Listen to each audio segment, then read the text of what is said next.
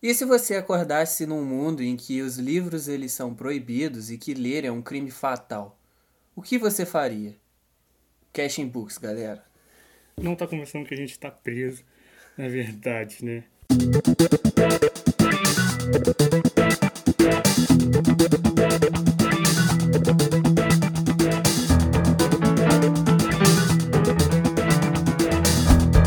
Ray Bradbury. Bradbury. Eu esqueci o nome dele por um momento. Ray Douglas Bradbury. Bradbury. Ah, ele é um, um nome importante. Ah, galera, calma aí. É o Daniel falando, Gabriel aqui, como conhece, sempre, né? né? Vocês já Conhece. conhecem, mas eu gosto de apresentar, porque vai que é um ouvinte novo, não, Não conhece tem, a né? gente. Tem sim! Para de ser pessimista, sempre tem. Vai, continua. Ah, como eu tava dizendo, Ray Bradbury. Ah, ele é um nome, assim, importante. É. Da, da literatura americana. Né? Ah, americana, no caso dos Estados Unidos, caso você tenha um preconceito com esse nome. Principalmente entre os escritores de ficção científica. É, tá. Ele escreveu várias coisas ah, de ficção científica, especialmente o mais famoso é o Fahrenheit. Ah, 451, que é o livro de hoje. Se Isso. vocês não repararam ainda na introdução, né? Porque a gente tem nem citou a foto, obra. no caso. É. Aí Então, vamos ver. Ah, mas eu, estamos citando agora, que é o Fahrenheit ah, 451, que já conta pra vocês que ele é dos Estados Unidos, né? Fahrenheit. Ah, e por que Fahrenheit 451? por quê? Porque Por é os graus lá que os bombeiros atingem lá pra matar, o, matar os livros. Porque eles matam livros, cara. Não Onde já se viu eles, isso? eles Bombeiros! Bombeiros, em vez de eles apagar não são bombeiros, fogo. Eles são fire. Eu sei, mas são bombeiros. Bombeiros, em vez de apagar fogo, tacam fogo. Entendeu? Na trama tá lá, Daniel, que os bombeiros antigamente não tacavam fogo. Ah, tacavam sim, sempre foi assim, sempre será assim, que não sei o quê. Eles usam até o mecanismo de apagar a história. Parece até o regime totalitário. Olha só que coi- coincidência. Olha só Mas é um 1984. regime- mas é um regime Olha totalitário. isso. Mais Você ou menos. livros é um regime. totalitário. Mais ou menos. A É gente vai entrar é discussão. É, a gente vai entrar nessa discussão. Mas vamos lá, vamos apresentar o nosso querido autor. Então, ele é um cara ali que ele nasce nos Estados Unidos, né? Ali em... Filho de suecos, Uhum. só pra deixar claro. Ali ah, em 1910. 1910. Então a gente ainda tá ali perto das guerras, né? A gente sempre nunca saiu de perto da guerra. A gente né? nunca vai sair disso. Na verdade, ele nasceu em 1920. Então foi depois da primeira... Foi depois da Primeira, Primeira Guerra Guerra. É, os pais dele é que foram para os Estados Unidos em 1910. Isso. Um bom momento para ir para os Estados Unidos, né? É. Ah, então ele nasce ali em 1920, depois da Primeira Guerra, um pouco antes da Grande Depressão. Ah, em 1920, a literatura americana ela tava tranquila, tá? Ela não tava muito, tipo, muito espalhada, não. Já tinha grandes nomes, né? Edgar Allan Poe. Ele é muito fã do Edgar Allan Poe, por exemplo. Sim, sim, dá pra ver algumas coisas na, na, na literatura dele. Ah, e ele escreve dois livros, na verdade. Ele tem esse daqui, que é o O mais famoso e 451. talvez a obra-prima dele, que é o Fahrenheit 451. Não, ele tem mais livros. É. É, e tem uma, tipo, uma- tipo um complemento desse que eu sempre esqueço o nome do complemento. É. Não me pergunte, porque é um livro que simplesmente eu ignoro. Porque. Porque, sei lá, eu não só tem, ignoro. Não, tem. Você não não tem? Não, não anotei. Ah, mas vamos ignorar essa parte aí, mas fala da visão do pessoal que gostava de queimar livros. É. Então ele faz esses dois. O, o- esse daqui fica bem mais famoso, né? Ele também escreveu outras coisas, mas tudo dentro da ficção científica, porque ele não tem dons literários para escrever outras coisas. Ele basicamente escreveu muitos contos, roteiros, escreveu algumas peças de teatro também, só que todas elas dentro desse cenário de ficção científica. Ele chegou a escrever o roteiro da peça de teatro do Fahrenheit 451, que foi feita nos Estados Unidos em 1990, por aí. Não foi nem na Broadway que ela foi apresentada. Pra você ter noção como é que a peça era uma peça de segunda. Aí o, ele até acrescentou umas coisas que o pessoal reclamava muito na trama de mil. De mil. De, qua- de Fahrenheit 451. É, umas coisas que pra mim não deveriam ser acrescentadas, que faz parte do mistério, e eu não posso falar porque é spoiler, desculpa, gente, vocês vão ter que ler o livro pra descobrir, porque ele bota isso no pós-fácil. É, então, ele, ele tem ele tem seu talento, mas o talento dele é muito nessa, nessa questão, na ficção científica. Ele não é nenhum grande escritor, grande artista, não. Não, não é nem só na ficção científica, é no geral. Uh, mas ele. É porque assim. Ah, você entrou pro cânone, certo? Cânone literário. O que é o cânone literário? São. Ah, isso é uma visão muito errada que as pessoas têm do cânone literário, que são os melhores escritores da década ou, ou da, da parte em que eles não, é, não são os melhores escritores. Então isso muito bom que ele não entra pro cânone. Porque o cânone, cânone literário, os escritores mais importantes da, de sua época. Ah, mas se o cara é um grande escritor, ele é um escritor bastante importante. Sim, mas ele pode ser um escritor mediano, tá? Isso é extremamente importante para o cânone literário. A gente tem nos Estados Unidos nosso querido Ray Bradbury. Ray Bradbury. E no Brasil a gente tem nosso querido Aloysio Azevedo, né, com o Cortiço. É um livro extremamente importante pro naturalismo e tal. Não é um livro... Tipo, não chega a ser um livro ruim, mas ele é um livro mais ou menos, é um livro tanto faz. As pessoas que amam ficção científica vão bater na gente aqui, gente falando que o Ray Bradbury não é, não é um, um dos grandes aí. Mas não é, né? Mas não é, é. Eu vou falar um pouco da história da construção do livro, que é muito peculiar, assim. Ah, só pra terminar, antes do, do Gabriel entrar aqui, ele, ele acaba sendo entrando né, na literatura contemporânea porque ele morreu em 2012. Isso, ele morreu em 2012. Então... Ele, foi, ele viveu aí mais de 50 anos, mais de 70 anos, sei lá. Não vamos falar de matemática de novo. Quase 100, né? É, quase 100. Foi 90. Isso, isso, exatamente. 90 e poucos anos aí. 92. 92. É. Nossa, essa conta era fácil. É, era bem fácil. Enfim, é... e a gente finalmente está trazendo um autor contemporâneo, né? Entre aspas, porque ele é, morreu. É, porque... e Não, o livro nem é, é contemporâneo. É, assim, o, a literatura contemporânea, ela começa aqui no. É de, depende, porque é complicado você falar na literatura contemporânea, porque a contemporaneidade literária ela começa em épocas diferentes na, no Da- mundo. Do mundo, é, eu entendo. Aqui, a gente está falando dos Estados Unidos, então 1960, 1970. Então esse livro não é contemporâneo. Então é isso aí. Então vamos entrar na história. Ele, ele, ele no livro mesmo, ele explica como foi o processo de construção do Fahrenheit 451. Ele escreveu o livro em meio à Guerra Fria, em 1952, 51, ele começou a escrever o livro. E a Guerra Fria estava naquele momento de tensão forte da Guerra da Coreia, o início da Guerra da Coreia. Vai começar novamente. vai. É.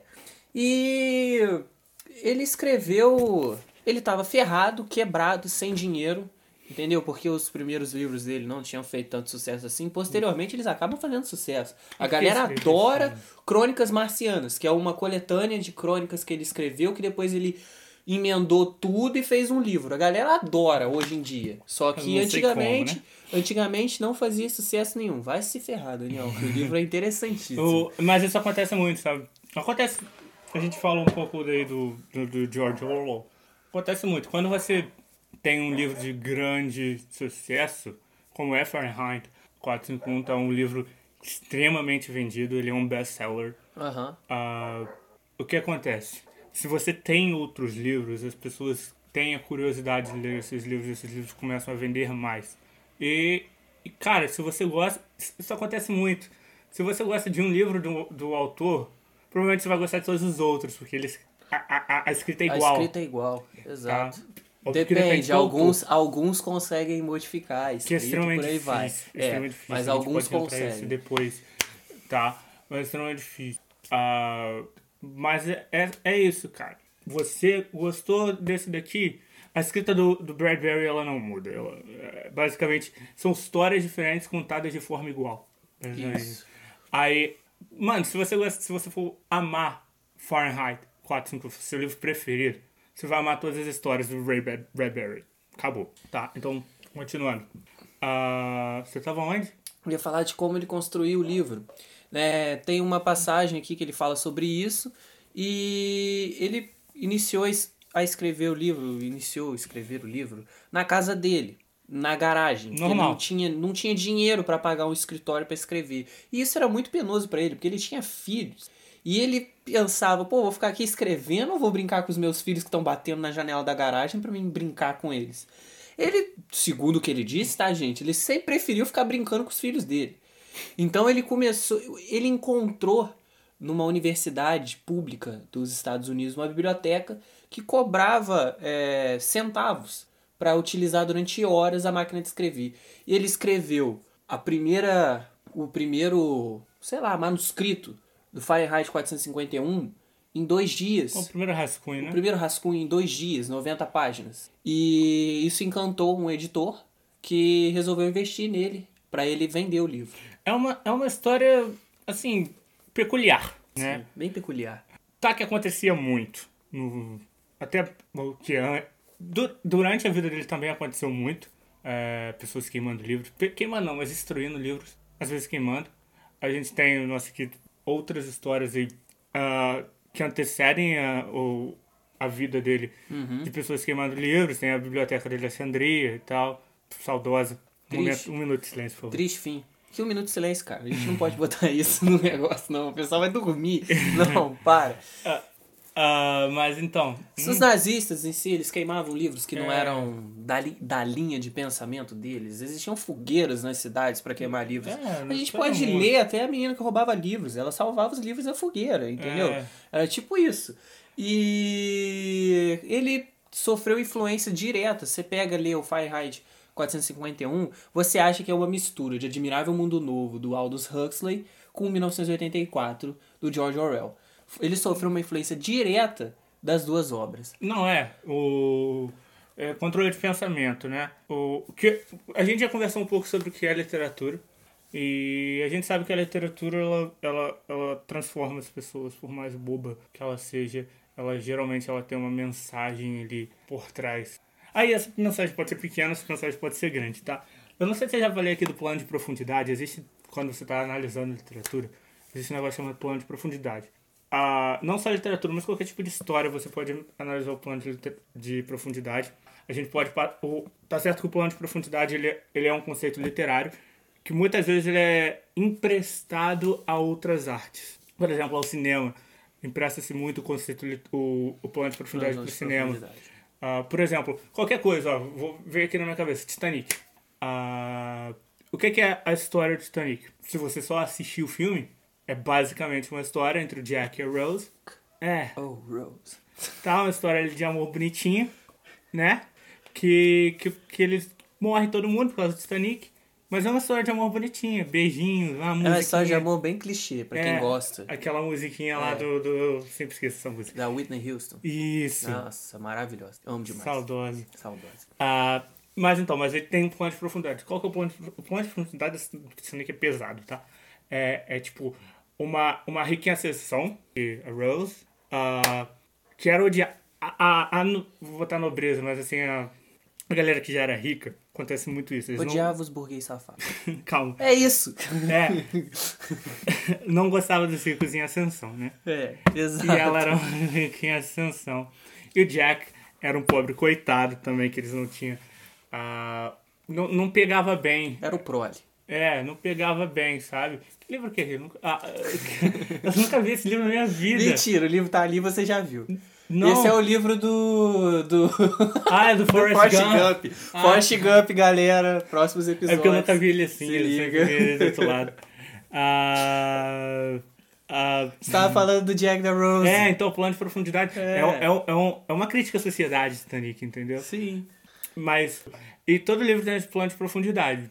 Aqui, qual que é a história? Só que o plano de profundidade aqui é muito claro, porque ele, ele colide com, com, com, com, a, com a história normal, né? Que a história normal é o quê?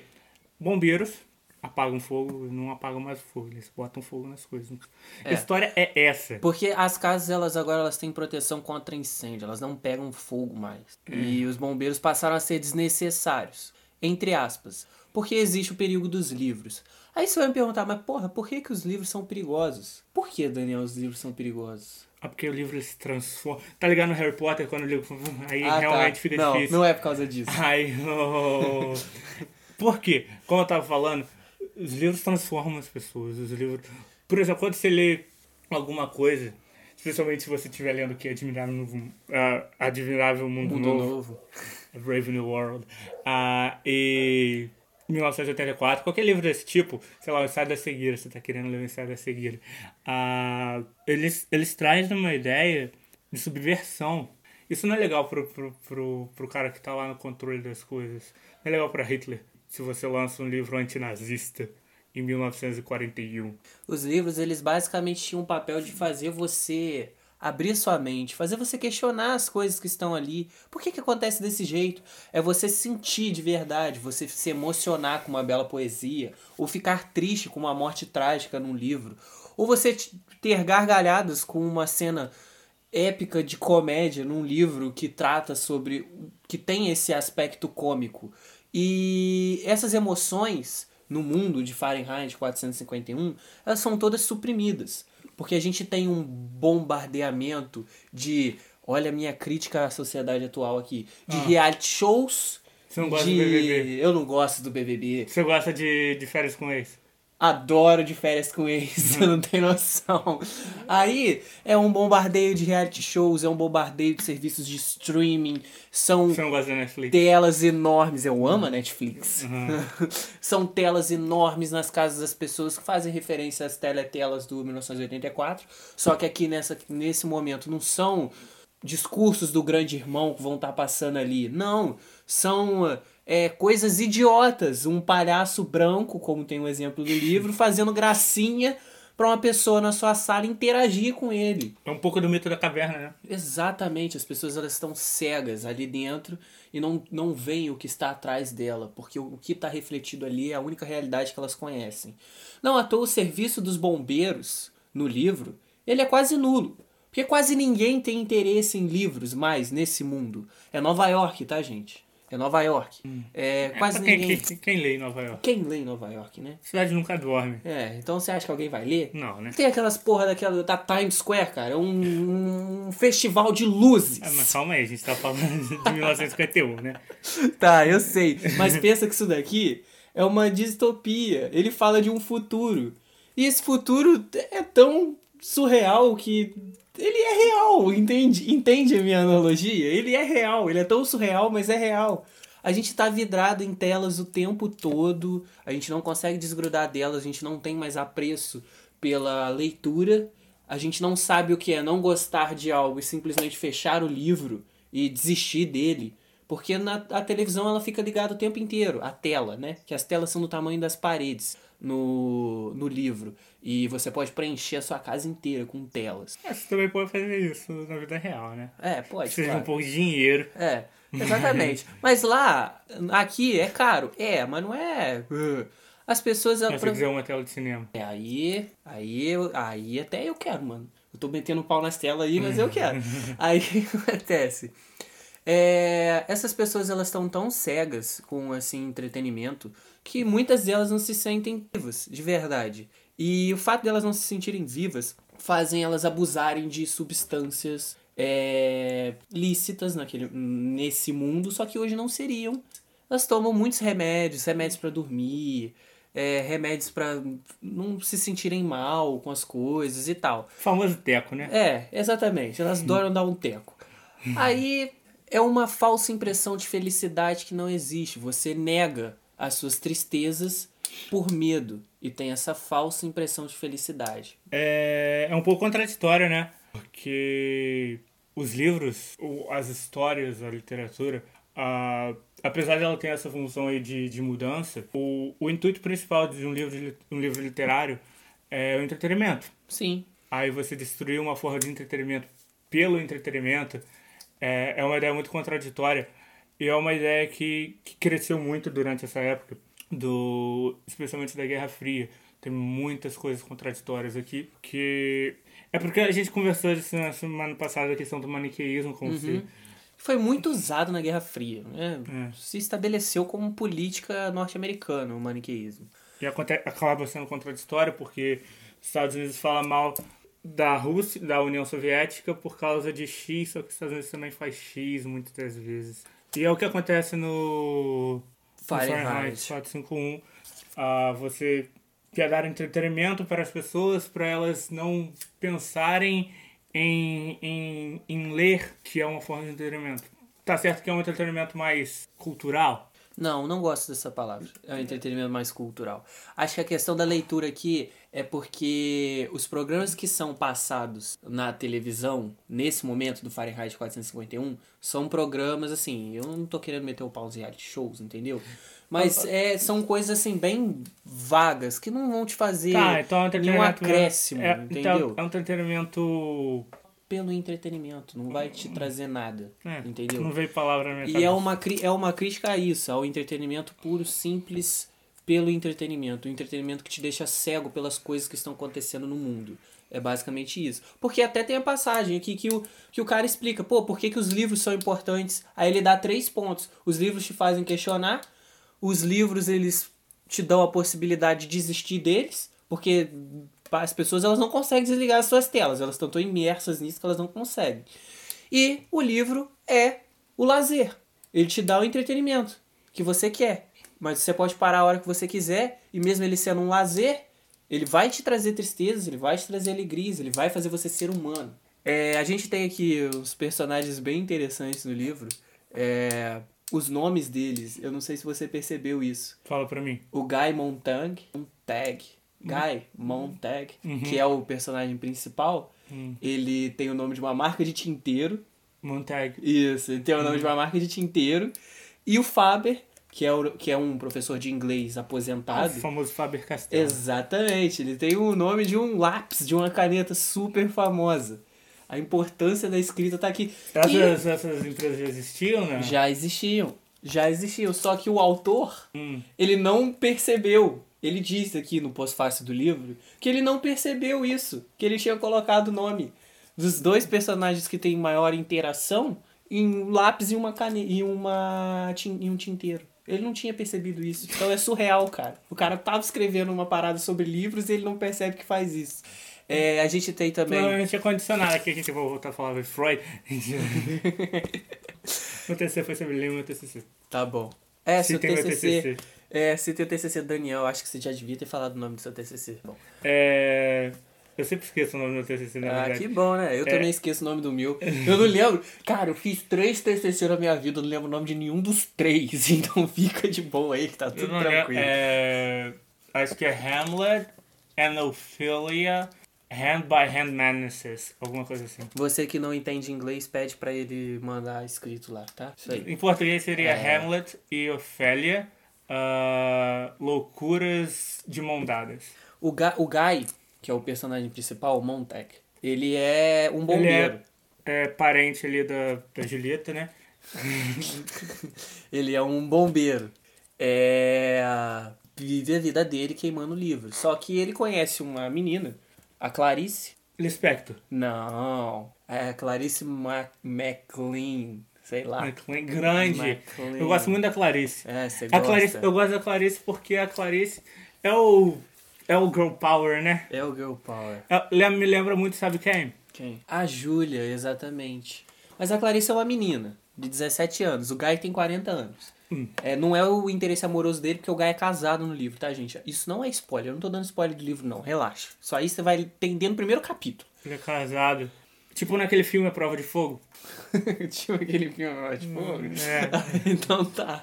Aí, o que acontece? O que acontece É com o um cara? bombeiro também na Prova de É, Fogo. a, a Clarice desperta o interesse do Guy em diversas coisas. Porque ela traz diálogos pra ele que ele não tá acostumado. As pessoas não conversam nesse mundo. Elas simplesmente leem instruções, leem instruções, v- conversam com as telas delas, entendeu? E jogam jogos de entretenimento. É só isso que elas fazem. Parece o nosso mundo atual, você não acha, não? você quer ir embaixo É, vai então- ter um FIFA? É, vamos jogar o FIFA daqui a pouco. Porque é basicamente o que a gente vive no nosso mundo atual. É, e ela desperta o interesse dele por essas coisas até que ele começa a roubar livros Um das cenas Ladrão, né? do lugar onde ele deveria queimar os livros. E ele se interessa por isso. famoso. Aí começa aí, na verdade, o bombeiro que roubava livros, é a continuação do livro. Continuação do livro. E a história se desenrola disso daí. né? Não, Ele- é. assim- Entender. Assim, é, como a gente falou do 1984, e até um pouco da Revolução dos Bichos, a história não tem muita coisa, tá? Ela tem algum- alguns desdobramentos menores, tem os personagens que eles não são tão rasos, às vezes como alguns personagens de 1984 são um pouco... Ah, mas O capitão dos bombeiros, ele é um personagem super complexo. ele é... Porque ele é um cara que queima livros, mas ele o tempo todo faz citações de obras literárias famosíssimas. Shakespeare, ele adora citar Shakespeare. Sim. A própria Todo mundo, Bíblia. né? A própria Bíblia, ele faz citações bíblicas. Todo mundo também. Entendeu? Ele, ele é um cara intrigante. Como é que um cara que queima livros tem todo esse conhecimento? Será que ele lê livros? Ah, Será que ele lê livros? É um cara verdadeiro corrupto, né? Aí nasceu a corrupção do- da força bombeirística. Bombeirística. Entendeu? Aí, por isso que agora eles não queimam mais livros. Ah, a ideia é essa, a ideia não, não tem muito mais a acrescentar sobre, sobre a ideia do livro. A ideia do livro é, basicamente, os bombeiros agora eles não têm mais trabalho, então eles vão queimar livros, porque a gente quer que eles queimem livros, porque senão a população elas vão, vão, vão, vão encher nosso saco. né? A gente não quer a população encher nosso saco. Isso é uma coisa que aconteceu desde que a polis existe. Acontece desde que a polis Polis, existe. a cidade grega, tá, gente? A, a população tá enchendo o saco. Aí o cara que tá, tá no, no comando, ele cria alguma coisa pra população parar de encher o saco. No caso da Grécia foi o teatro. O, no caso da Inglaterra El- Elisabetana, Elis, a primeira, também foi o teatro. Mas tinha também uma diversão muito legal, que era torturar, torturar burro. Coitado dos burrinhos. É. Eu vou matar esses ingleses. Deixa eu tô morto. Eu vou matar os filhos deles. Também já tô morto. Ele foi Os 1500. netos, os bisnetos. Eu vou matar a linhagem deles. Entendeu? É, não, não era nem burro, era urso, era, era bear poaching. Mas aí era, era diversão. Hoje, o que que é? Hoje é, são as redes sociais. E não é nenhuma coisa imposta pelo governo, entende? O Fahrenheit mostra isso, que a gente tá propício Não, não é. a se Tá, desligar não, das de, de coisas. impo- de imposto pelo governo seria. O que, que tem hoje de imposto pelo Sei governo? lá, velho. Ah, tem, tem, as, tem os, as convenções, né? Por exemplo, ah, você. Por exemplo, tem, sempre tem algum evento de graça pra você. É, sempre tem um evento de graça. Ah, tá, tudo bem. Tem o carnaval. É, essas coisas. Não, isso o aí, carnaval não é imposto pelo governo. isso aí existe desde de Roma, desde Não, antes de beleza, Roma. e mas, é, mas é um jeito de 2020 ano É, tá. de, de Ok, você. Eu tô mas- virando várias palavras hoje. É, mas a questão em si é que a gente não tem muita opressão aqui no livro. Não, não. Parece que as pessoas elas já estão tão inseridas nessa realidade que elas não precisam dessa opressão. Elas dirigem em alta velocidade nas ruas, sem nenhum problema e Todos matam nós. pessoas. Isso É uma diversão. É Quer bater um atropelar pessoas. Vamos bater um racha daqui a pouquinho. É atropelar pessoas. É uma diversão daqui do livro. E pô, o governo não tá nem aí pra isso, saca? O problema do governo é com os livros. E mesmo assim, ele também não tá nem aí pra isso, saca? Ele não liga, as pessoas já estão tão. sei lá. É.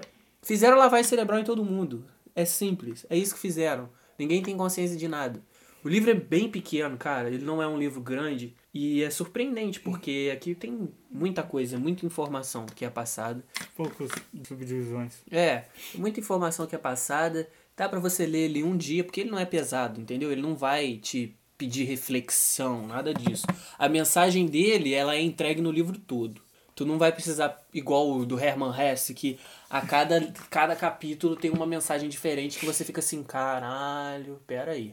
Não é assim. É um livro que ele te entrega no todo. Você vai entender o todo aqui. Eu, sinceramente, achei o final meio decepcionante. No final? É. Ah, sim, eu esperava mais. Também achei decepcionante, Achei que bem... ia acontecer ali uma, uma cena. É, ele foi adaptado pro cinema em 1960 e alguma coisa. Ninguém liga pro filme, né? É, ninguém liga o filme, o filme é ruim. O filme é realmente ruim. Foi adaptado em 1960 e alguma coisa e teve um reboot ainda. Com o Michael B. Jordan.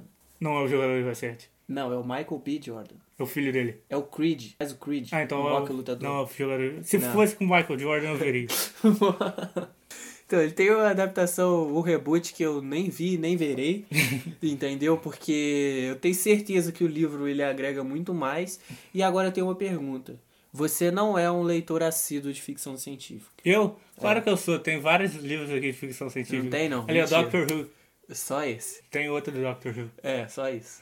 Tem Fahrenheit 451. Só isso. Tá, fala. Você não leu nem o bom doutor Isaac Asimov pra falar que você é assíduo em ficção científica. Fale, fale, faça a pergunta. Mas dentro da ficção científica, Fahrenheit 451 é um dos livros primordiais, principalmente dentro da distopia, Lógico. porque ele é diferente, trazendo exemplos de duas distopias super famosas, as mais famosas. Ele pega as duas, une e transforma num mundo perfeito das distopias, vamos dizer Uhum. assim. E, então, eu queria saber aonde você coloca Fahrenheit 451 dentro do mundo das distopias, dos das distopias, não, da ficção científica e dentro da literatura em si. Qual a importância desse livro dentro da literatura? Dentro da literatura em si, a gente tem um gênero, né?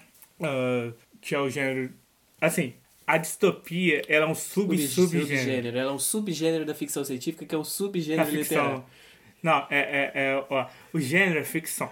Isso. Aí dentro da ficção tem ficção, É ficção científica. científica. Aí dentro da ficção científica tem, Tem distopia. distopias. Então, tipo, é- ela é, é um nicho muito pequeno. Ah, tá, tem muita gente que gosta, tem, tipo, vários livros. Eu sou apaixonado por ficção científica, principalmente de distopias. vários tem vários, ah, vários várias obras ali dentro talvez mais obras que, que em outros gêneros que não são subgêneros propriamente ditos. Mas ela continua sendo um nicho muito pequeno porque para você gostar de, de distopia primeiro você tem que gostar de ficção. Se você gostar de ficção você tem que gostar da científica e se você gostar da científica, você ainda tem que gostar de distopia, porque você pode gostar de ficção científica e, e não gostar de distopia. É possível. Isso é possível. Eu, por exemplo, gosto de ficção científica, mas eu não gosto de ficção científica hardcore. Que é aquela ficção científica que usa termos científicos o tempo todo. Se eu quiser ler uma ficção com termos científicos o tempo todo, na verdade não é nem uma ficção, mas se eu quiser ler alguma coisa com termo científico o tempo todo, eu leio O Universo numa Casca de Nós, do Stephen Hawking. Porque é um livro interessante e é real, não é uma ficção. Agora, então eu busco na ficção científica coisas assim que são espetaculares dentro do mundo da ciência. Que não seja super preciso, entendeu? Aham. Então, o que é que. Dentro do, da questão da ficção científica, ele é extremamente importante, né? Porque ele é um dos livros-chave do.